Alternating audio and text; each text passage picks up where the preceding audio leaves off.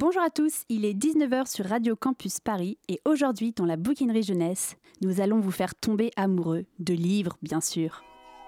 Il existe une étagère secrète couverte d'œuvres invisibles aux plus de 18 ans. Cernés d'ouvrages pour les grands, ils en deviennent transparents, sauf à qui garde son âme d'enfant. La bouquinerie jeunesse, un dimanche sur quatre, sur Radio Campus Paris. Les histoires d'amour, il y en a beaucoup en littérature jeunesse et en littérature tout court. Qu'elles soient le centre de l'intrigue ou un des arcs de l'histoire, elles nous captivent toujours, nous, les lecteurs. Des premiers baisers au collège aux histoires young adultes plus torrides, en passant par des couples formés entre deux aventures, dans l'adversité d'un monde pas toujours sympathique, il y a autant de façons d'aimer que d'être humain, et autant d'histoires à raconter. Une histoire d'amour, notre invité, Nin Gorman, vient justement d'en publier une, à croire qu'on fait plutôt bien les choses sur Radio Campus Paris. Merci Nin d'avoir accepté notre invitation. Merci pour l'invitation. Avec toi, nous allons revenir sur la sortie de ton premier livre, Le Pacte d'Emma, aux éditions Albin Michel, qui, on en parlera tout à l'heure, a d'abord été publié sur Internet. Tout à fait. Je suis également entourée de mes chroniqueurs chéris. Je leur avais donné comme thème la romance et vous allez voir que chacun a pris le sujet à sa façon. Christelle n'est pas autour de la table avec nous puisqu'elle est en mission sur Mars, lieu d'action du livre qu'elle va nous présenter. Nous serons en duplex avec elle tout à l'heure, tout à l'heure, pardon, juste le temps d'établir la connexion. Léa, elle, est bien avec nous. Bonjour. Bonjour Léa. Léa, tu vas nous parler d'une BD qui traite de l'amour à sens unique d'une collégienne. Tout à fait. Nathan est là, lui aussi. Nathan, tu vas nous inviter à danser avec deux personnages d'un album tout en légèreté. Tout à fait, une danse pleine d'amour. La bouquinerie jeunesse, un dimanche sur quatre, sur Radio Campus Paris. Nous sommes donc avec Nin Gorman pour ce numéro de la bouquinerie jeunesse autour de la romance. Alors Nin, jusqu'à présent, tu es surtout connue en tant que booktubeuse. Tout à fait. Pour ceux qui ne connaissent pas le principe, donc tu as une chaîne YouTube sur laquelle tu chroniques des livres en vidéo, tu interviews des auteurs et aujourd'hui, avec le pacte d'Emma, tu es passé de l'autre côté du miroir. C'est ton livre que peut-être les autres booktubeurs peuvent chroniquer. Alors la première chose que j'ai envie de te demander, c'est comment est-ce que tu te sens? Bah, c'est encore difficile à réaliser de se dire que euh, j'ai commencé à écrire cette histoire en 2015 euh, sur Internet et de voir qu'aujourd'hui elle est disponible en librairie, c'est comme un rêve éveillé, on se dit que c'est pas possible encore. Tu as déjà commencé à faire quelques signatures, tu as eu plutôt eu un bon accueil? Oui, tout à fait. J'ai fait ma première signature ben, vendredi dernier à la FNAC des Halles, à Paris. Et euh, oui, j'ai eu un super accueil et euh, ça rend un petit peu le tout encore plus réel, mais pas complètement encore. Euh, je suis encore sur mon petit nuage. Alors, le pacte d'Emma, c'est l'histoire d'une jeune femme qui est atteinte d'une maladie neurodégénérative. Elle vient d'emménager à New York pour essayer de prendre un nouveau départ quand sa route croise celle d'un vampire. Elle voit dans cette rencontre une possibilité de sauver sa vie, mais à quel prix? Je vous propose d'écouter le trailer officiel du livre. Je ne pense jamais au futur. Depuis que je me sais condamnée, j'évite de me projeter.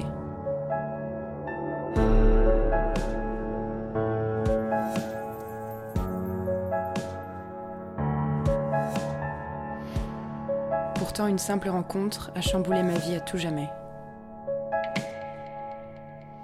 Cette rencontre s'appelle Andrew Anderson. Y a quelqu'un?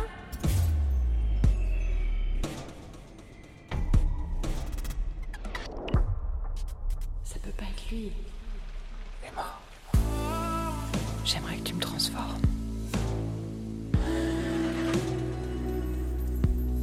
Je pensais qu'en me lançant dans ce pacte, je risquais seulement ma vie. Mais c'est ma raison qui est en train de s'envoler. Alors Nine, j'aimerais déjà savoir comment tu as eu l'idée de cette histoire. Alors cette histoire, elle m'est venue en 2011, euh, alors que je regardais euh, la série euh, Journal d'un vampire, enfin Vampire Diaries, et je sortais aussi du cinéma et j'étais allée voir le film Love et autres drogues. Je ne sais pas si, si, ça vous parle. c'est l'histoire en fait d'une jeune fille qui est atteinte de Parkinson et qui refuse de s'engager dans une relation amoureuse.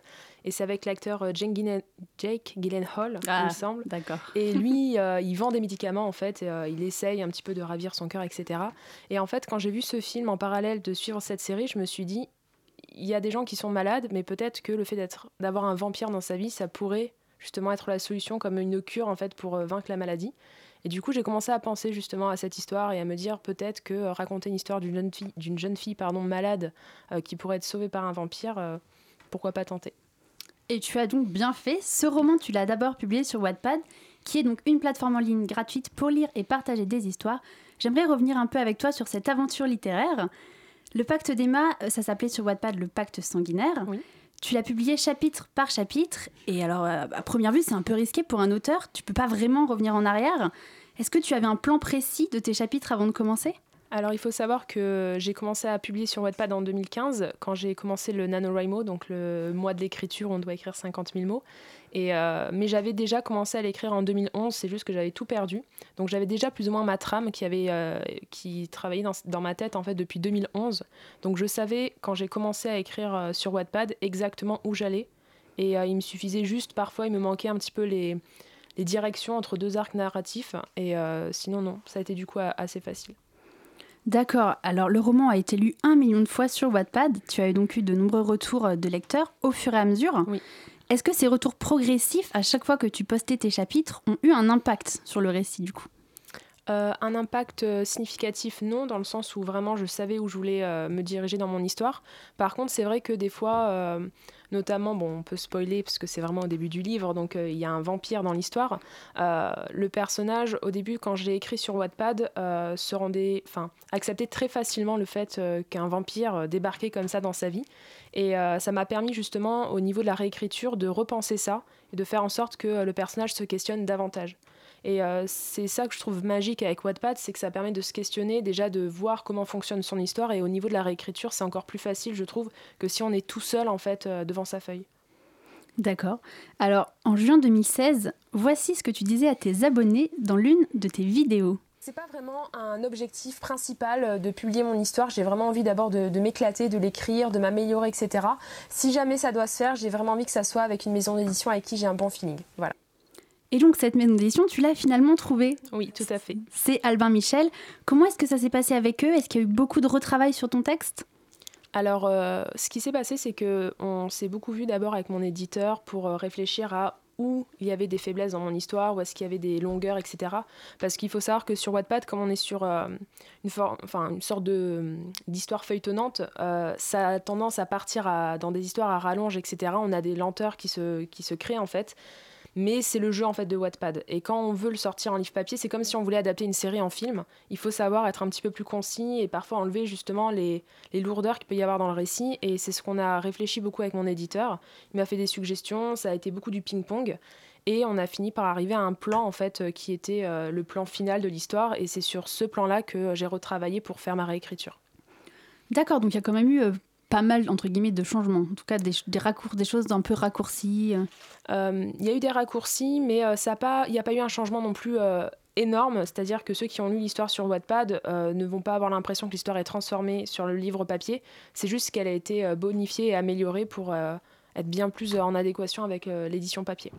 Est-ce que tu as déjà eu des retours de lecteurs Wattpad qui ont lu la nouvelle version? Oui, et euh, ils ont été plutôt ravis. En tout cas, tous ceux qui avaient lu euh, sur Wattpad et qui ont lu la nouvelle version ont trouvé que c'était vraiment la même chose, mais en mieux. Donc euh, je pense que le pari est du coup réussi.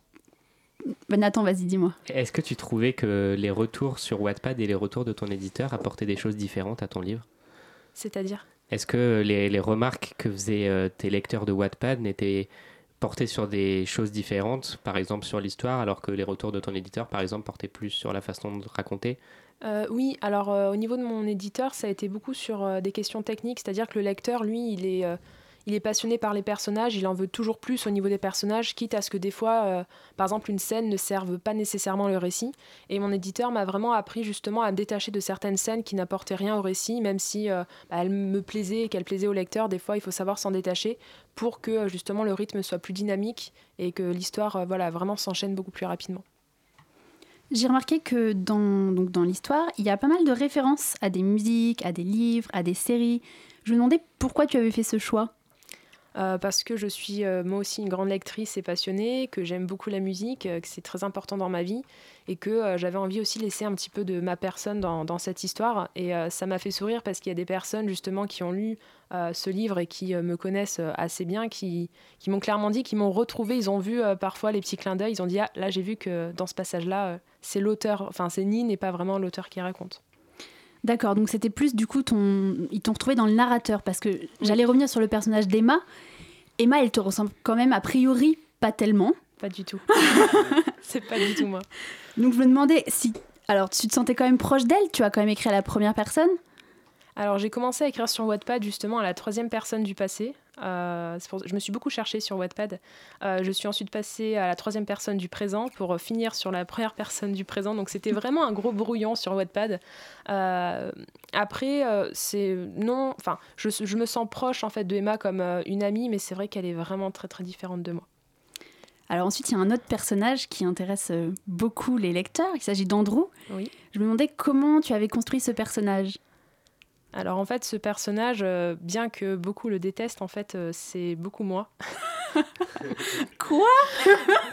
Ah, dans, mon, dans mon entourage, en tout cas, euh, ma famille proche, ils ont dit, qui, ceux qui l'ont lu m'ont beaucoup retrouvé dedans, dans Andrew. je suis pas aussi sadique que lui, mais c'est vrai que j'ai un rapport aux sentiments, aux émotions, un petit peu comme lui. Je suis pas quelqu'un de romantique, pourtant j'écris de la romance, c'est un petit peu paradoxal. Mais c'est vrai que c'était plus, facile pour moi d'écrire euh, Andrew que d'écrire Emma. D'accord. Ah c'est intéressant. On apprend des choses aujourd'hui dans la bouquinerie jeunesse. C'est marrant, moi je te voyais plutôt du côté de, de Nathan et de sa bande d'amis. Il y a beaucoup de mots aussi en Nathan, mais c'est vrai que je suis. Enfin, on va dire que c'est, on va dire que Nathan et Andrew, c'est un petit peu euh, mes, mes, deux côtés, mes deux personnalités. Enfin, je suis pas non plus euh, schizophrène, hein, mais. Alors donc autour d'Emma, il y a euh, donc euh, trois hommes principalement, donc Nathan, Andrew et Matthew. Et donc euh, il faut forcément que je te pose la question. Tu es quel team? Ah c'est compliqué. c'est compliqué. J'aime beaucoup beaucoup Andrew. ça fait genre je m'aime beaucoup mais non mais disons que j'aime beaucoup les personnages qui sont torturés dans la littérature en général mais c'est vrai que Nathan c'est vraiment le personnage que j'aimerais avoir dans ma vie Super. Bon, alors tu restes avec nous. On va continuer à parler du pacte d'Emma. Donc tu restes avec nous jusqu'à la fin de l'émission. Mais tout de suite, il est temps d'aller faire un tour sur Mars avec Christelle, qui est en duplex depuis la planète rouge. Christelle, est-ce que tu nous reçois? Je te reçois 5 sur 5, Laetitia. Il me semble que tu veux nous parler d'un livre étroitement lié à la planète Mars. Oui, alors je vais vous parler de Phobos, une série de l'auteur français Victor Dixon, publiée dans la collection R de Robert Laffont. Alors le premier tome est paru en 2015 et le quatrième va paraître ce mois-ci, en novembre 2017. Phobos, c'est l'histoire de six garçons et de six filles qui sont envoyés sur Mars, ici, pour y créer la première colonie humaine. Mais cette expédition va avoir une particularité parce que pendant le temps que durera le trajet jusqu'à la planète rouge, six couples devront se former pour pouvoir faire d'autres petits humains. Or, les garçons et les filles vont passer le trajet complètement séparés et ne pourront se rencontrer qu'une fois par semaine en tête à tête dans un temps très court. Donc difficile de choisir son conjoint pour la vie dans ces conditions. Et comme tout ça est fort excitant, leur voyage sera entièrement filmé et retransmis en direct sur toutes les télés de la Terre. Un genre de l'amour est dans le pré version galactique. Donc le lecteur suit plus particulièrement Léonore, une rousse flamboyante de 18 ans, qui est toute naïve et toute enthousiaste à l'idée de peupler une nouvelle planète. Mais évidemment, ça va pas se dérouler comme prévu.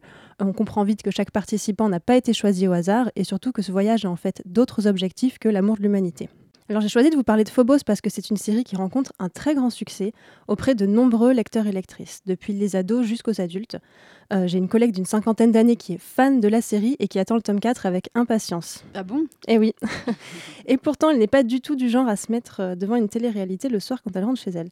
Alors voilà, si j'ai apprécié moi de lire le premier tome, j'ai pas été suffisamment emballée pour continuer la lecture au-delà du premier volume et j'aimerais vous expliquer pourquoi. C'est vrai, c'est un page turner tous les codes d'une vraie émission de télé-réalité sont là. Euh, j'ai été, c'est vrai, prise dans cette fascination un peu voyeuriste qu'on peut ressentir devant ce genre de programme.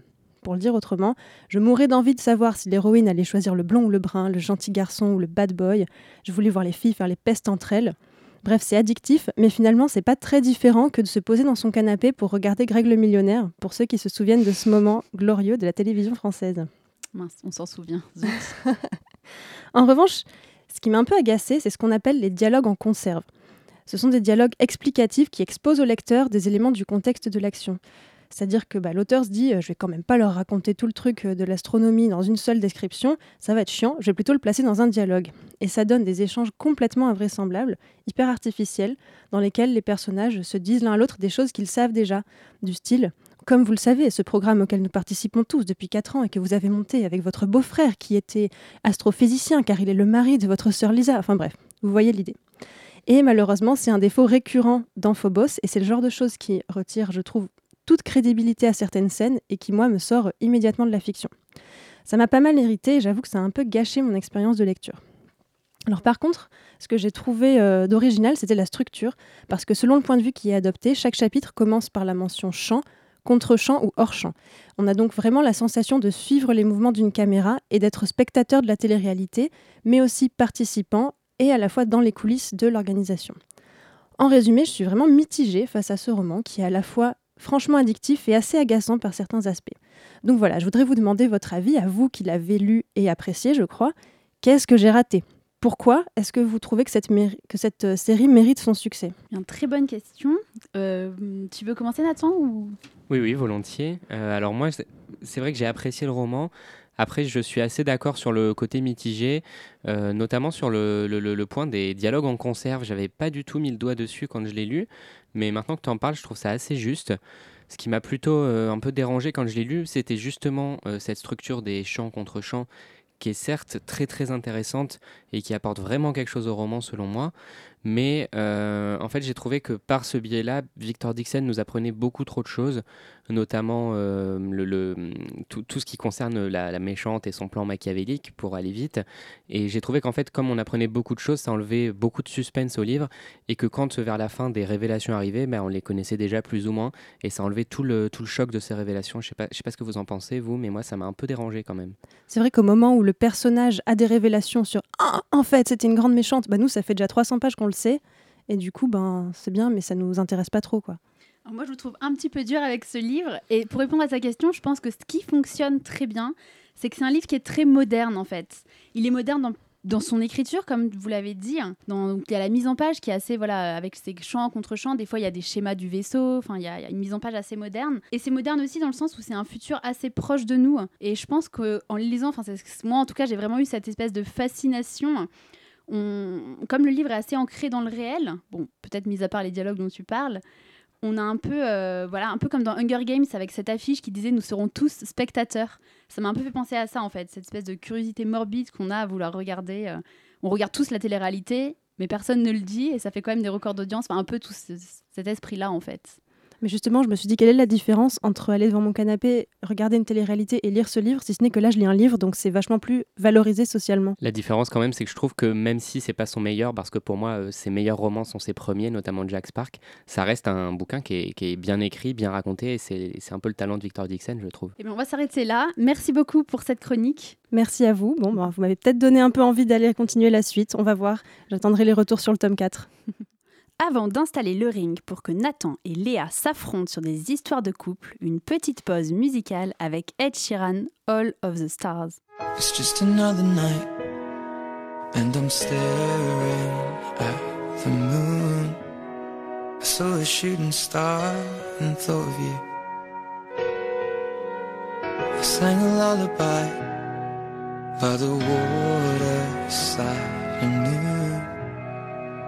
If you were here, I'd sing to you. You're on the other side as the skyline splits in two. Miles away from seeing you. But I can see the stars from America. I wonder, do you see them too? So open your eyes and see the way our horizons meet,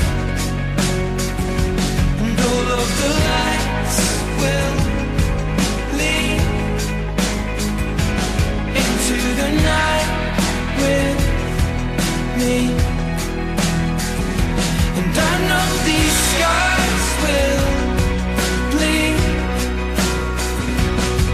of hearts believe all of these stars will guide us.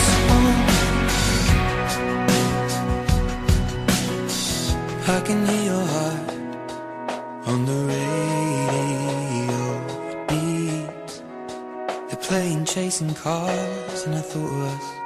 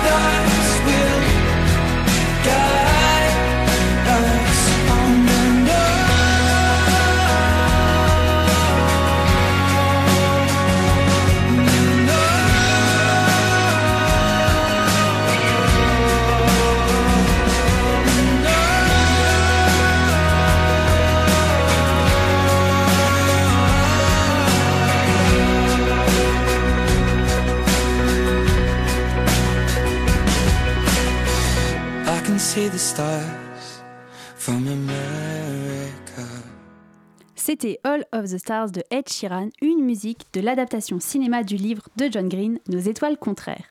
Ce titre a justement donné son nom au jeu dans lequel les chroniqueurs s'affrontent tous les mois. C'est l'heure de nos livres contraires. Ce mois-ci, Léa prend sa revanche sur Nathan, j'espère. C'est ce qu'on va voir. Ils vont s'affronter autour de la question suivante. Quel est le couple de fiction le plus insupportable? Ils vont avoir chacun 4 fois 30 secondes pour nous présenter leurs arguments. Nine et moi allons voter, qu'il faut bien écouter. Et en cas d'égalité, c'est Camille, notre photographe, qui tranchera. Avant de commencer, est-ce que vous pouvez nous dire quel couple vous avez choisi? Léa Moi, j'ai choisi un couple qui va sûrement provoquer euh, le débat. Euh, Pita et Katniss de Oh. Hunger Games. Ok, déjà, il va falloir me convaincre moi, puisque je suis une grande fan de la saga. Je vais m'y atteler. Nathan Eh ben moi, je m'attaque aussi à un gros morceau, mais je vais peut-être plus faire le consensus sur le côté énervant du couple. C'est donc Harry Potter et Cho Chang. Très bien. Bon, au moins, on connaît tous, je pense, les deux couples en question. Alors, c'est Léa qui va commencer. Est-ce que tu es prête? Je suis prête. Très bien. Alors, top, c'est parti. La beauté d'un couple dans une fiction, n'est-ce pas de créer ce dynamisme qui fera que les personnages vont être amenés à se dépasser, utilisant l'autre comme un soutien pour s'accomplir et se révéler pleinement à eux-mêmes Dans Hunger Games, visiblement, Katniss a donc le potentiel de devenir une maman. Youpi. Et Pita, un bon papa. Est-ce qu'on en doutait vraiment? Spoiler, non. Eh bien justement, à partir du quatrième tome de Harry Potter, et notamment dans le cinquième, et dans tout ce qui va concerner les rapports amoureux, Harry, on n'en doute pas, est insupportablement bête et maladroit. On est bien loin du formidable héros euh, pour qui l'amour serait une motivation. Il ne comprend rien à la tristesse de Cho ou à sa jalousie, alors que ça se voit comme le nez en plein milieu de la figure, on pense notamment à sa jalousie envers Hermione, et il est littéralement incapable de réagir correctement envers elle.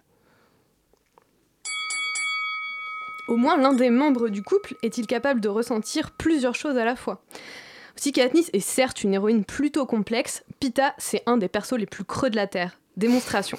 Il aime Petit A la peinture, Petit B le pain, Petit C, les tresses de Katniss, et petit D, Katniss. Sérieux, le seul truc qu'il définit de la trilogie, quand il n'est pas manipulé par le Capitole, les méchants, c'est qu'il aime Katniss. Je suis mystifiée par la complexité intrinsèque de ce personnage. Enfin, contrairement à Katniss et Pita, où Katniss est un personnage intéressant, là, il n'y en a pas un dans ce couple pour rattraper l'autre. J'ai bien descendu Harry, mais Cho, quant à elle, ne cesse de se lamenter sur son sort, de pleurer ou encore d'être jalouse. Et en plus d'être effacée tout le long de la série, mais bon, ça, c'est pas trop sa faute. Alors oui, c'est hyper cruel de dire ça alors qu'elle souffre de la mort de Cédric Diggory, mais quand même, je comprends que Harry en ait vite marre de sortir avec une fille dont la raison d'être est de pleurer plutôt que de se bouger les fesses, ou alors d'être jalouse. Soyons donc cruels, mais lucides, deux secondes. À part un bon gros traumatisme à vie, ils partagent quoi en fait, ces deux personnages? Et personne d'autre que moi trouve également ça bien glauque que la personne avec qui ils ont choisi de partager le reste de leur existence leur rappelle à chaque seconde les pires traumatismes qu'ils ont subis, les plus affreuses tortures. C'est comme s'ils étaient condamnés à ne jamais connaître autre chose, quoi. En même temps, je vais pas te contredire sur ce point. À croire que les couples nazes partagent nazes partagent tous un traumatisme, pardon, car pendant tous leurs échanges, Harry et Cho euh, ne voient que la mort de Diggory qui pèse sur leur échange avec une gêne absolument monumentale. Harry avait-il vraiment envie de sortir avec une personne qui, petit 1, a, dans le tome précédent, c'est-à-dire le quatrième, choisi un autre mec pour le bal de Noël Petit 2, euh, pleure ce mec que Harry a vu mourir sous ses propres yeux? Sérieux, ils méritaient tellement mieux ces deux-là que cette espèce de mièvrerie finale de petite maison dans la prairie. Toutes ces, traje- ces trajectoires de vie, cette souffrance, cette instrumentalisation de leur personne, tout ça pour retourner glander dans le district 13 où, visiblement, ils sont condamnés à moisir pour le restant de leur jour. D'ailleurs, le destin de ce couple est à l'origine d'une de mes plus grosses disputes de couple et rien que pour ça, ils méritent ce réquisitoire. Ok, n'empêche que pour Harry et Cho, leur relation est inintéressante du début à la fin. D'abord, elle met des chapitres et des chapitres à se mettre en place à cause de l'immense timidité de Harry et euh, de la gaucherie de, de ces deux adolescents. En plus, leurs rendez-vous sont désolants et ennuyants, et la fin de leur relation n'est même pas une vraie fin puisqu'ils ne la formulent pas, arrêtent de se parler et arrêtent même de se fréquenter, sans rien dire de plus. Pour conclure, pourquoi mon couple est le plus naze? Bien, parce que Cho et Harry, au moins, ils ont lâché l'affaire. Si je donne raison à Nathan en les trouvant carrément insupportables, ils ont au moins eu la présence d'esprit de se rendre compte qu'ils n'iraient nulle part ensemble. Peut-être, mais Pita et Katniss, eux, n'ont jamais prétendu dans ce fameux épilogue à la petite maison dans la prairie, comme tu le dis, qu'ils seraient heureux ainsi. Certes, les films ont rendu ce final très mièvre, je te l'accorde. Par contre, je dois avouer qu'ils ont rendu le personnage de Pita assez intéressant. Par contre, dans les livres, la fin est très réaliste, crédible et émouvante. Ils finissent ensemble, certes, mais n'était-ce pas leur seul point d'ancrage commun dans ce monde dévasté? Eh bien, quel duel, quel duel. Franchement, on peut applaudir. hein. Moi, je vous applaudis. Léa, tu voulais réagir sur la fin encore ou? Non, non, tout va bien, j'ai tout dit, j'ai tout donné. Bon, alors on va donc procéder au vote. Nine, qu'est-ce que tu en penses? Moi, je dois avouer que je suis de l'avis de Nathan. Ce couple, je le supporte pas dans la saga Harry Potter. Oui, je pense qu'on est un peu tous d'accord. Euh, néanmoins, je vais moi donner mon point à Léa. Oh, c'est inespéré Parce que j'ai trouvé tes arguments très convaincants en fait. C'est voilà, c'est c'est- tu as réussi à me convaincre vraiment par l'argumentation. Merci. Du coup, on va avoir besoin de Camille pour trancher. Camille, est-ce que tu peux t'approcher s'il te plaît et dire bonjour à nos auditeurs? Bonjour les auditeurs. Camille, pour qui est-ce que tu votes? Qui, qui est-ce que tu donnes le point final Leur destin est entre tes mains? Alors moi j'ai donné le point final à Léa parce que j'ai aussi trouvé ses arguments qui est très, très convaincant. Et Eh bien voilà, Léa remporte donc ce deuxième round. Youpi Ma revanche est prise. Très bien, on verra la- la- le mois prochain qui c'est qui affronte qui. En attendant, vous qui nous écoutez, venez nous dire pour qui vous auriez voté sur Twitter, donc at la book jeunesse, ou sur Facebook, la bouquinerie jeunesse. La bouquinerie jeunesse, un dimanche sur quatre, sur Radio Campus Paris. Nous allons à présent, comme chaque mois, faire un petit tour de l'actualité du livre jeunesse. On commence par les remises de prix. On ne pouvait pas ne pas vous annoncer officiellement que la marraine de notre émission, Anne-Laure Bondou, avait eu le prix vendredi avec son roman L'aube sera grandiose, dont elle est venue nous parler le mois dernier. Si vous avez raté l'émission, je ne peux que vous inviter à aller écouter le podcast sur radiocampusparis.org. Prix littéraire toujours, le journal de Mickey a remis son grand prix des lecteurs, dont le jury est composé de 16 enfants. C'est le blog de Nina, de Becca et Mabir qui l'emporte dans la catégorie BD et dans la catégorie roman, c'est Power Club d'Alain Gagnol. L'ouvrage futuriste d'Alain Gagnol a également remporté un autre prix, c'est le prix 12-14 des collégiens qui est attribué à la foire du livre de Brive. Le prix 15-17 des lycéens, toujours à la foire du livre de Brive, a quant à lui été remis à Erwan J pour son roman J'ai avalé un arc-en-ciel chez Nathan Jeunesse. En parlant de Nathan, il me semble que tu as lu ce roman J'ai avalé un arc-en-ciel. Tout à fait, je l'ai dévoré cet été d'ailleurs. Tu en avais pensé quoi en, en quelques mots? Bah, moi j'ai lu sur la plage, c'était vraiment le parfait roman de plage, euh, feel good et, et passionnant. D'ailleurs, si vous voulez en savoir un peu plus sur la vie de Nathan, vous pouvez le retrouver sur sa chaîne YouTube, le cahier de lecture de Nathan. Côté événement maintenant, ce mois de novembre, c'est le NaNoWriMo. Nous en avons parlé rapidement tout à l'heure, le National Novel Writing Month. C'est un défi qui n'est pas spécialement lié à la littérature jeunesse, mais qui attire pas mal de jeunes auteurs. Donc je trouvais ça intéressant de vous en parler. C'est un concept qui est né aux États-Unis, mais qui est maintenant international. Le principe, tu le disais tout à l'heure, Nine, c'est d'écrire 50 000 mots, soit environ 175 pages, en un seul mois. Il n'y a rien à gagner, c'est principalement un défi de soi à soi-même et qui permet aux auteurs en herbe de se retrouver pour des sessions d'écriture. Si ça vous intéresse, vous pouvez aller sur nanorimo.org et vous avez aussi un groupe français sur Facebook. Alors, j'allais demander si euh, certains autour de la table avaient déjà fait le nano. Donc, j'ai déjà une de mes réponses. Tu avais réussi à te tenir aux 50 000 mots? Non, j'ai jamais réussi. Mais ça m'empêche pas de recommencer chaque année. Cette année aussi? Oui. Ah, très bien, intéressant. Euh, Léa? Alors non, moi je me suis jamais lancée dans l'aventure, mais euh, ce mois-ci j'ai tenté. Et j'avoue que je n'ai pas été une très bonne élève puisque je n'ai pas écrit ce week-end. Mais je vais continuer à me motiver à essayer d'écrire dès que je peux, euh, voilà, à hauteur de ce que j'arrive à produire tous les jours. Oui, c'est déjà bien. Nathan? Bah, moi je suis Team Nin, j'essaye tous les ans, j'y arrive jamais. Là c'est le 6 novembre, j'ai rien écrit, donc je pense qu'on peut dire que c'est fichu. Mais non. Bon, tu peux toujours euh, peut-être te rattraper. Peut-être. Après, je pense que le plus important, c'est pas d'atteindre les 50 000 mots, mais c'est surtout d'essayer et ça pousse en fait à écrire déjà de base. Donc même si on fait pas, si on fait pas 50 000 mots, mais genre 20 000, c'est déjà 20 000 mots de gagné quoi. Ah, je suis tout à fait d'accord. J'ai aussi essayé pour ma part et euh, pff, ça marche pas très bien. Mais c'est pareil. L'idée, c'est plus de voilà, s'obliger un peu à écrire tous les jours pour adopter une régularité en fait. Puis ça, se re- ça, ça nous permet de nous replonger dans un projet, euh, de se remettre à y réfléchir, de se remettre dans l'ambiance et ça redonne de la motivation. Quoi. N'hésitez pas à nous dire sur la page Facebook si vous aussi vous faites le nano. Côté maintenant événements, donc toujours, hein, en fait, on est toujours dans les événements. Je ne sais pas si vous en avez entendu parler, mais je pense que le ministre de l'Éducation nationale, Jean-Michel Blanquet, a lancé ce mois de novembre une campagne de mobilisation nationale inédite, Ensemble pour un pays de lecteurs. La campagne s'appuie notamment sur l'association Lire et Faire Lire, dont les bénévoles sont âgés de 50 ans ou plus et prennent chaque semaine en charge de petits groupes d'élèves sur les temps scolaires ou périscolaires afin de partager un moment de lecture avec eux. Je ne sais pas si vous en aviez entendu parler.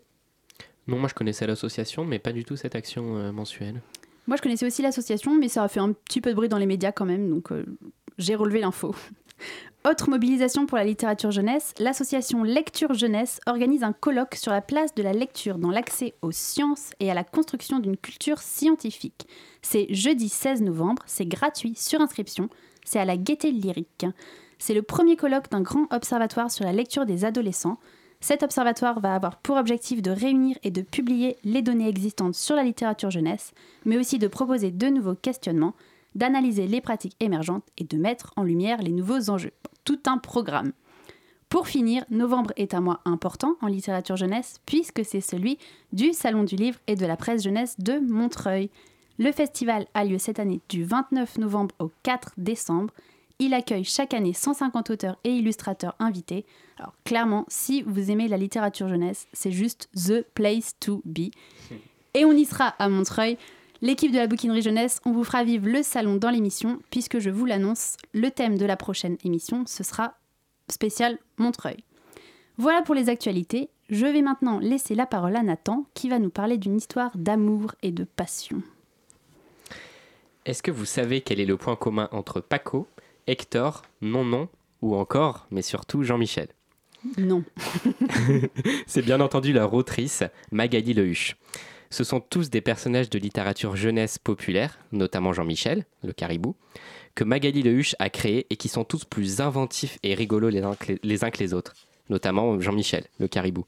Elle est connue et reconnue, en tout cas moi c'est pour ça que je l'aime, pour ses personnages malicieux, notamment encore une fois Jean-Michel, le caribou, je l'aime beaucoup, pour ses personnages malicieux, son très vif et ses dessins colorés. Plus récemment, elle a été remarquée pour son adaptation en bande dessinée de Verte, le roman culte de Marie Desplechin, qui est d'ailleurs sélectionné pour les pépites du Salon du Livre de Montreuil. Bref, on part sur un bon gros talent, une autrice incontournable en littérature jeunesse et des albums qui parlent à tout le monde. L'humour de Jean-Michel, vous savez le, le caribou, par exemple, me fait hurler de rire. Mais avec son dernier album, Le Tango d'Antonella, la voilà qui met un peu de côté l'humour pour une belle histoire d'amour entre une danseuse et un aviateur. Vous l'aurez compris, avec cette histoire, on fait un pas de côté dans un univers poétique. Le début du livre met le ton avec une grande illustration d'arbres aux feuilles violettes qui foisonnent sur fond de gratte-ciel. Avec elle, le texte suivant. Cette histoire se passe à Buenos Aires, à la saison où les arbres débordent de partout dans la ville. Voilà le décor planté, et il, il envahira chaque illustration de cet album que j'ai trouvé somptueux et lumineux. À chaque fois, des arbres violets sont pour les scènes de cette histoire des décors qui invitent au rêve et à l'évasion. Difficile en effet de ne pas laisser son regard s'égarer sur les pages pour plonger dans ces feuilles roses-violettes comme on plongerait dans le regard de l'être aimé. D'ailleurs, très très peu de couleurs dans cet album, des dessins au trait noir, des arbres violets et la chevelure orange d'Antonella notamment. Antonella est une jeune femme qui vit dans une maison perchée en haut d'un immeuble au-dessus des cimes des arbres avec ce qu'elle appelle une chorale volatile harmonique.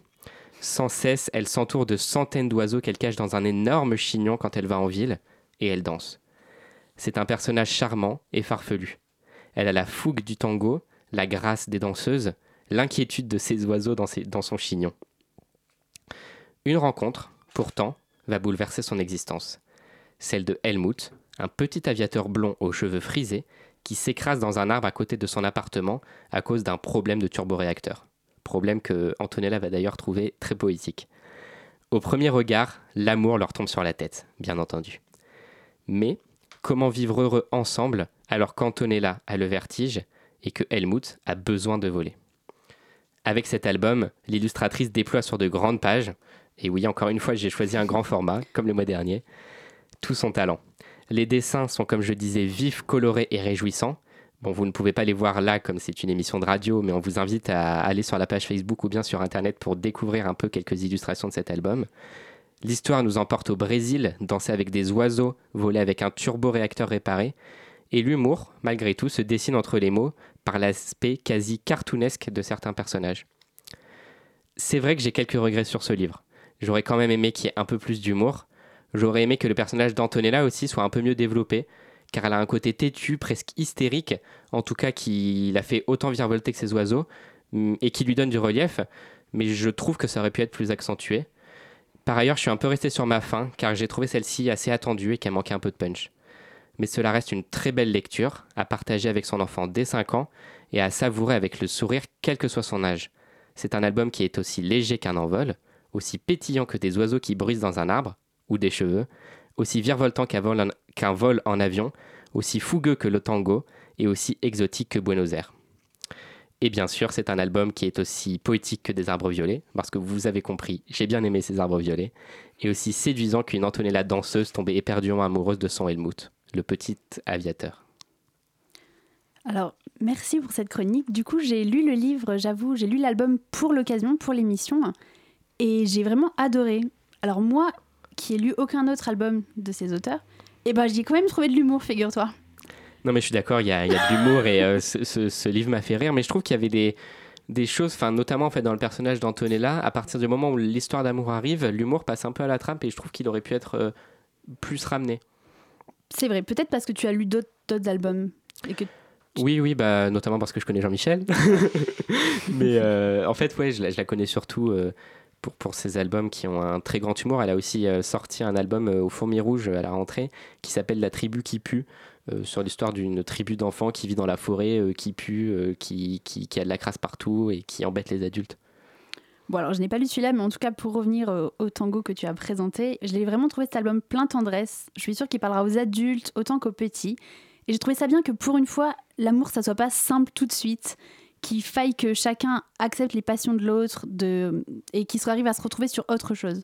Enfin, vraiment, je, moi, il m'a beaucoup touché cet album. Et j'ai aussi noté, comme toi, le travail sur les couleurs. Enfin voilà, je vous conseille Mm. en tout cas vraiment de- d'aller le découvrir. Nous sommes toujours avec notre invité, Tout à fait. Nin Gorman, qui est l'auteur du Pacte d'Emma aux éditions Albin Michel. Alors Nin, je sais que tu es joueuse. Oui. J'ai vu sur ta chaîne ce que tu faisais subir aux auteurs. Oui. Je t'ai donc préparé un petit jeu. D'accord. Et oui, tout à coup, hein, tu passes de l'autre côté du miroir. Oui. Tu- Bon, après, à chaque fois quand je les challenge, euh, je me challenge aussi. C'est vrai, c'est vrai. Tu mangeais des insectes notamment, euh, c'est horrible. Je- Alors je te rassure, on va pas te faire manger des insectes. Hein, on pourrait pas filmer, c'est à la radio. Du coup, les règles du jeu sont assez simples. Nous allons te lire des phrases de dialogue du Pacte d'Emma, et tu vas devoir nous dire quel personnage parle. D'accord. Oula. Alors, on va commencer par faire un test avec les deux premières, et si c'est trop galère, ce qu'on fera, c'est que Léa lira les filles et Nathan les garçons. Ça te donnera au moins un indice. D'accord. Ok, euh, du coup, on commence.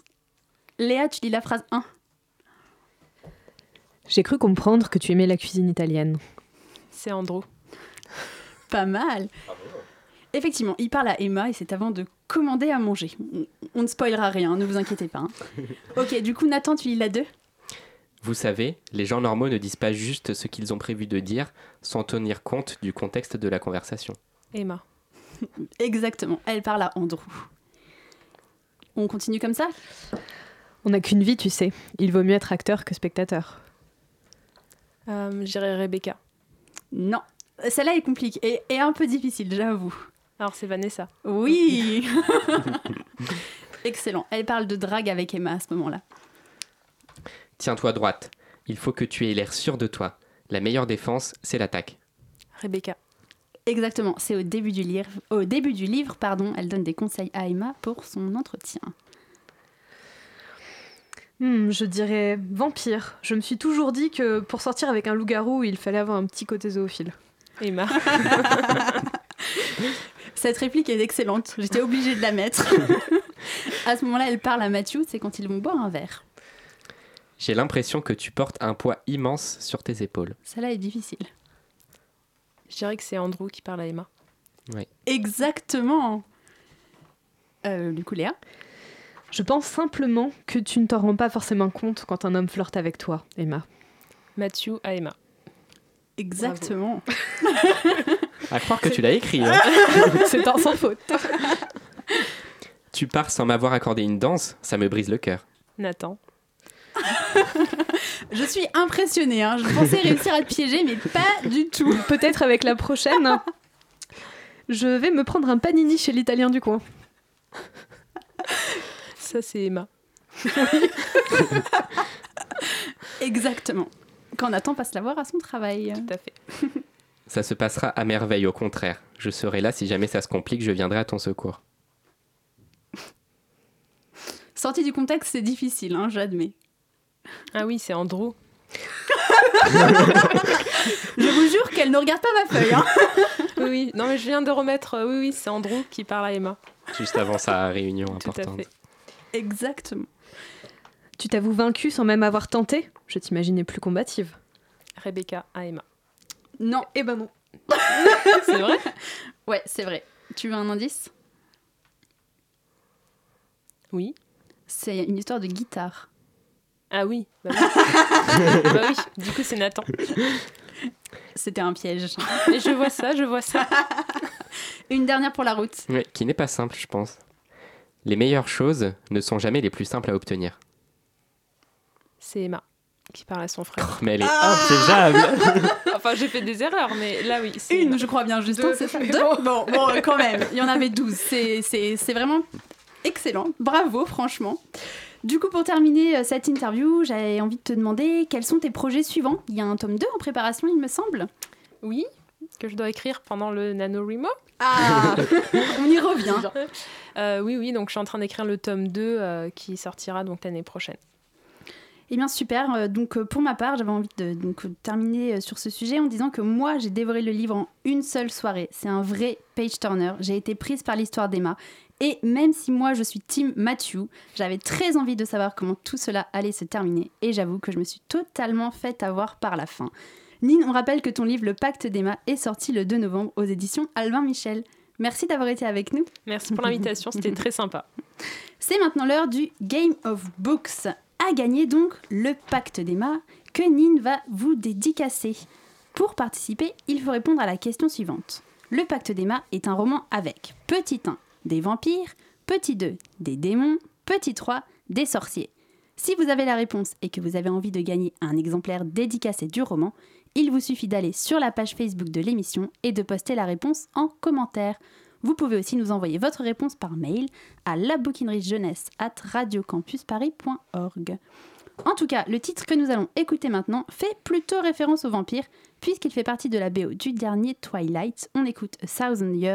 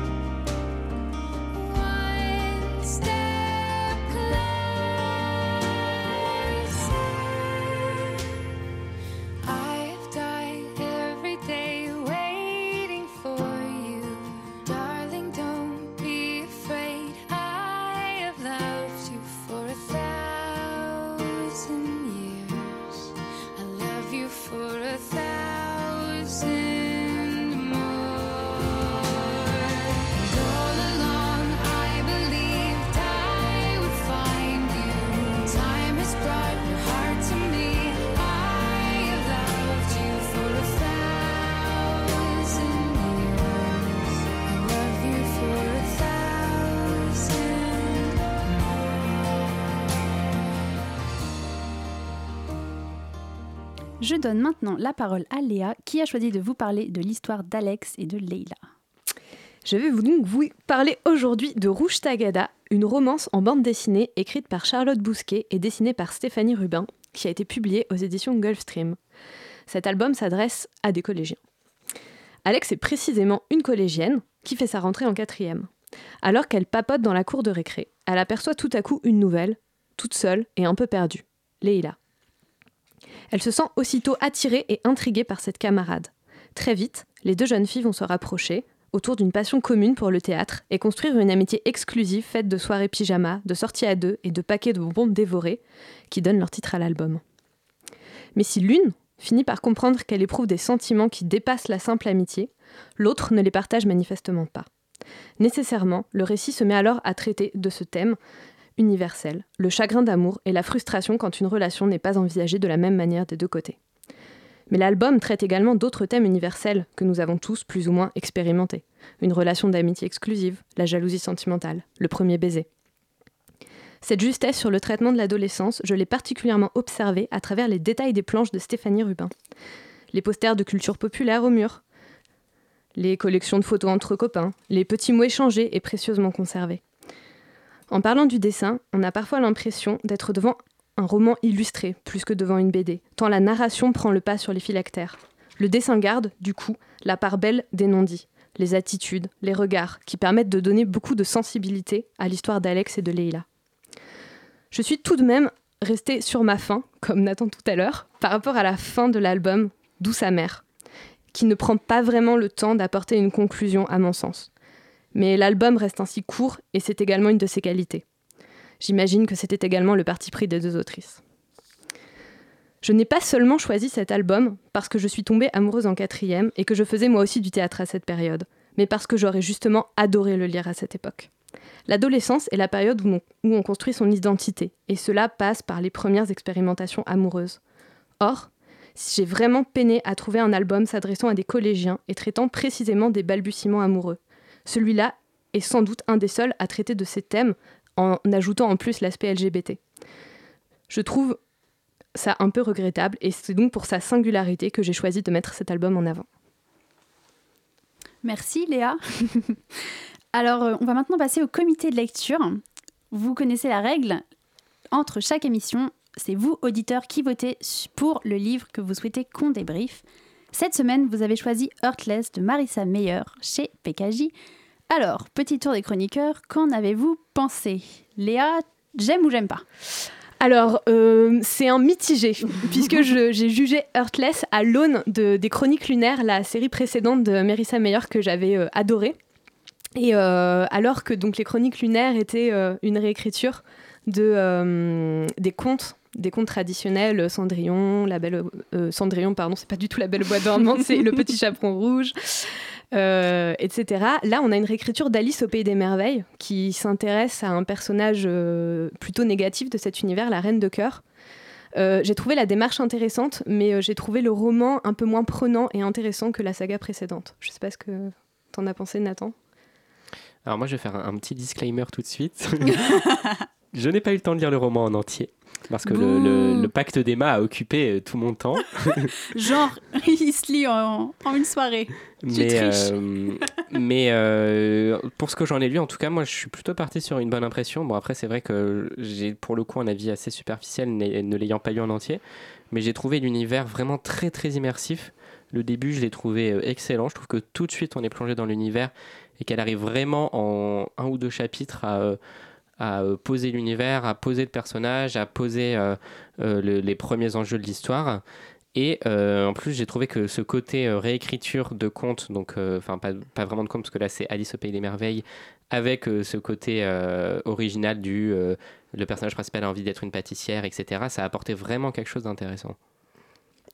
C'est vrai que euh, du coup, moi, j'ai un peu euh, mon regard est un peu euh, biaisé parce que je juge à l'aune de la série précédente, mais j'ai quand même beaucoup apprécié Heartless parce que ça s'intéresse à un personnage finalement peu peu commun quoi. On n'imagine pas que la, reine de cœur va être l'héroïne de quelque chose qui traite d'Alice au pays des merveilles où l'héroïne est toujours Alice. Et j'ai particulièrement apprécié la fin. Donc du coup, je ne spoilerai rien, mais j'ai trouvé que la fin était particulièrement chouette pour une romance parce que ça ne se termine pas forcément d'une manière idéale. Et ça, j'ai beaucoup apprécié. Merci à tous les deux. Alors on espère que ça vous aura donné envie à vous, auditeurs, de vous faire votre propre opinion, puisqu'en tout cas, deux chanceux ou chanceuses vont pouvoir lire le livre, puisqu'on va vous le faire gagner. Rendez-vous sur la page Facebook de la bouquinerie jeunesse. Pour la prochaine émission, c'est vous qui choisissez le livre que vous souhaitez qu'on débriefe. Comme les finalistes du prix La Voix des blogueurs qui récompense un auteur de littérature jeunesse ont été annoncés cette semaine, et que le vainqueur sera annoncé au Salon du Livre de Montreuil, eh bien j'ai décidé qu'on débrieferait l'un de ces trois livres. Vous pourrez donc voter entre Songe à la douceur de Clémentine Beauvais, La fourmi rouge de Émilie Chazeran ou Le fils de l'ombre et de l'oiseau de Alex Cousseau. Pour voter, rendez-vous sur Facebook, la bouquinerie jeunesse. On vous mettra aussi toutes les infos sur le prix. Et voilà, c'est déjà fini. Oh. Nin, je te remercie d'avoir été notre invité. On rappelle, merci à toi. On rappelle que ton livre Le Pacte d'Emma vient de sortir aux éditions Albin Michel. On peut te retrouver sur ta chaîne YouTube Nin Gorman, mais aussi sur Facebook et sur Twitter. Quant à nous, on se retrouve le 10 décembre pour la prochaine bouquinerie jeunesse. Pour finir, j'ai envie de citer Anne Bracher dans Toi et moi à jamais qui dit Le plus frustrant avec les histoires d'amour, c'est qu'on ne peut pas les écrire tout seul.